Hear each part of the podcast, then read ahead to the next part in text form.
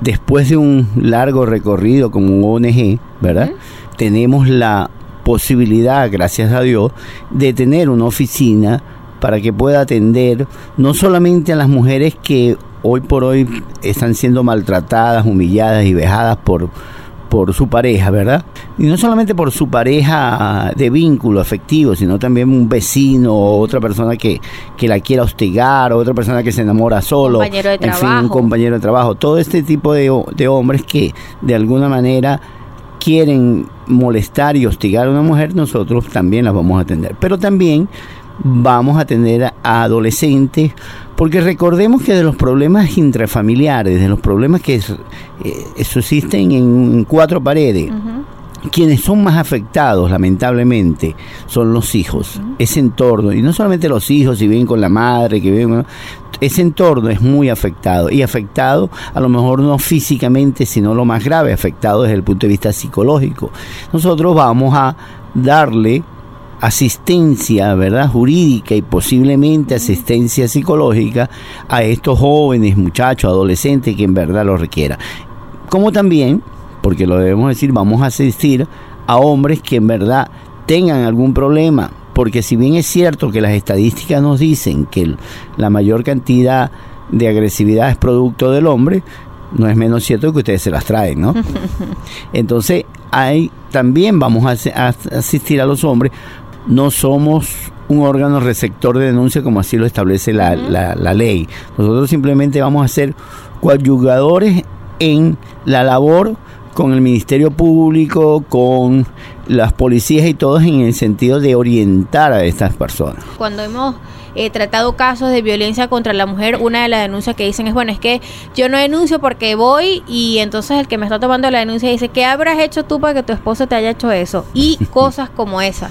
Entonces, pues también es, eh, es, importante la asistencia y el acompañamiento que la mujer que tanto le cuesta dar ese paso pueda tener en ese momento para que después de, dar el paso hacia el frente de esa persona que la agrede, dar ese paso hacia el frente ante instituciones que a veces pues también las terminan agrediendo. Sí, fíjate, eso es muy cierto. Lamentablemente hay muchas oficinas gubernamentales que son receptores de denuncia que tienen ese problema. Uno, por la falta de información. Debemos decirlo que hay veces hay funcionarios, ¿verdad? Como nos pasó hace poco, funcionarios que desconocen la ley, que saben que ellos pueden aplicar medidas cautelares, medidas preventivas, ¿de acuerdo?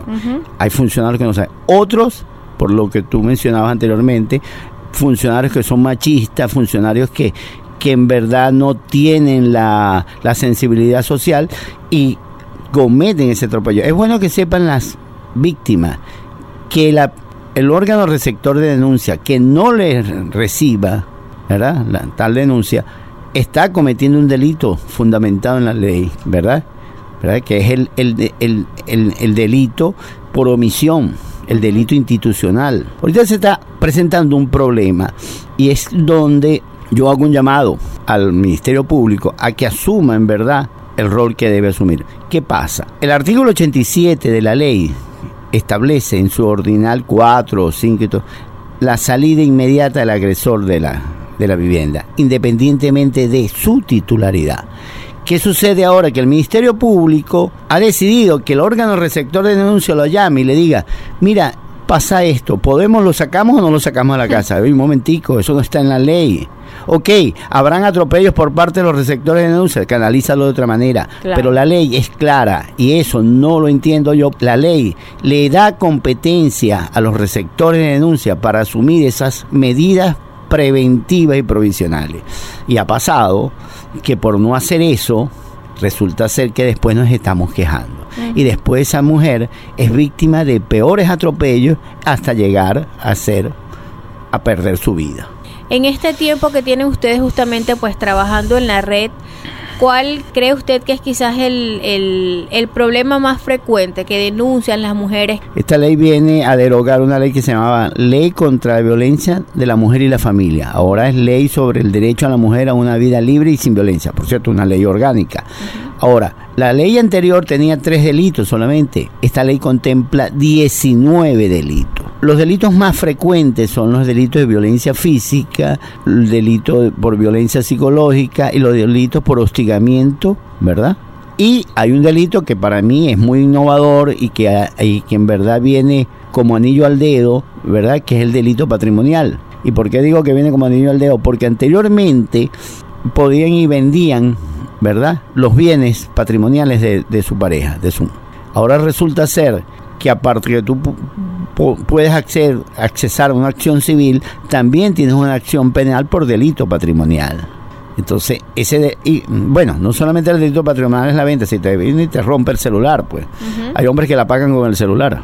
Entonces, ese e, eso es un delito patrimonial. Entonces, esos delitos son los más frecuentes, ¿no? Hace poco nos sucedió un hecho donde una mujer tuvo que dormir en la calle porque el marido la sacó de la casa con sus cinco hijos.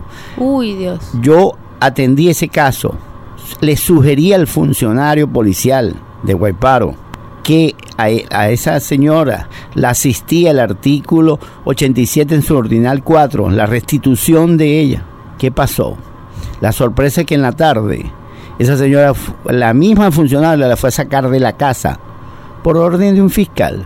Porque el fiscal, y lo voy a decir con mucha responsabilidad, dentro de sus complejos de superioridad, decía que yo no tenía por qué dar esa orden. Y esa señora entonces debía salir de su casa. ¿Qué apoyo ofrece la red a, a las mujeres actualmente? ¿Cuál es el trabajo Mira, que hace? Todo lo que tiene que ver con asesoramiento jurídico, Ok. ¿ok? Dónde debe ir, qué debe hacer y todo eso. Si tenemos que acompañarla, la acompañaremos a algún, algún órgano receptor de denuncia y todo. Yo soy del criterio y lo he aplicado en, en todo este tiempo. Hay que escuchar la otra campana. Nosotros invitaremos a lo mejor a su pareja que se siente con nosotros y conversemos. Yo no soy psicólogo, pero tengo años atendiendo este tipo de cosas. Porque hay veces el problema es un problema de orientación. Hay veces tenemos un hombre que no entiende que tú tienes espacio y que te los debes respetar. Y sencillamente hay que decirle, mira, tienes que respetar los espacios. O tenemos un problema comunicacional que entonces lo podemos asesorar, les podemos invitar a que vayan un- a un especialista en pareja, ¿verdad? También a estos adolescentes que tienen problemas. Mira, hay adolescentes que tienen problemas graves en su casa y por eso tienen problemas en el liceo. Por eso desarrollan una agresividad dentro del liceo.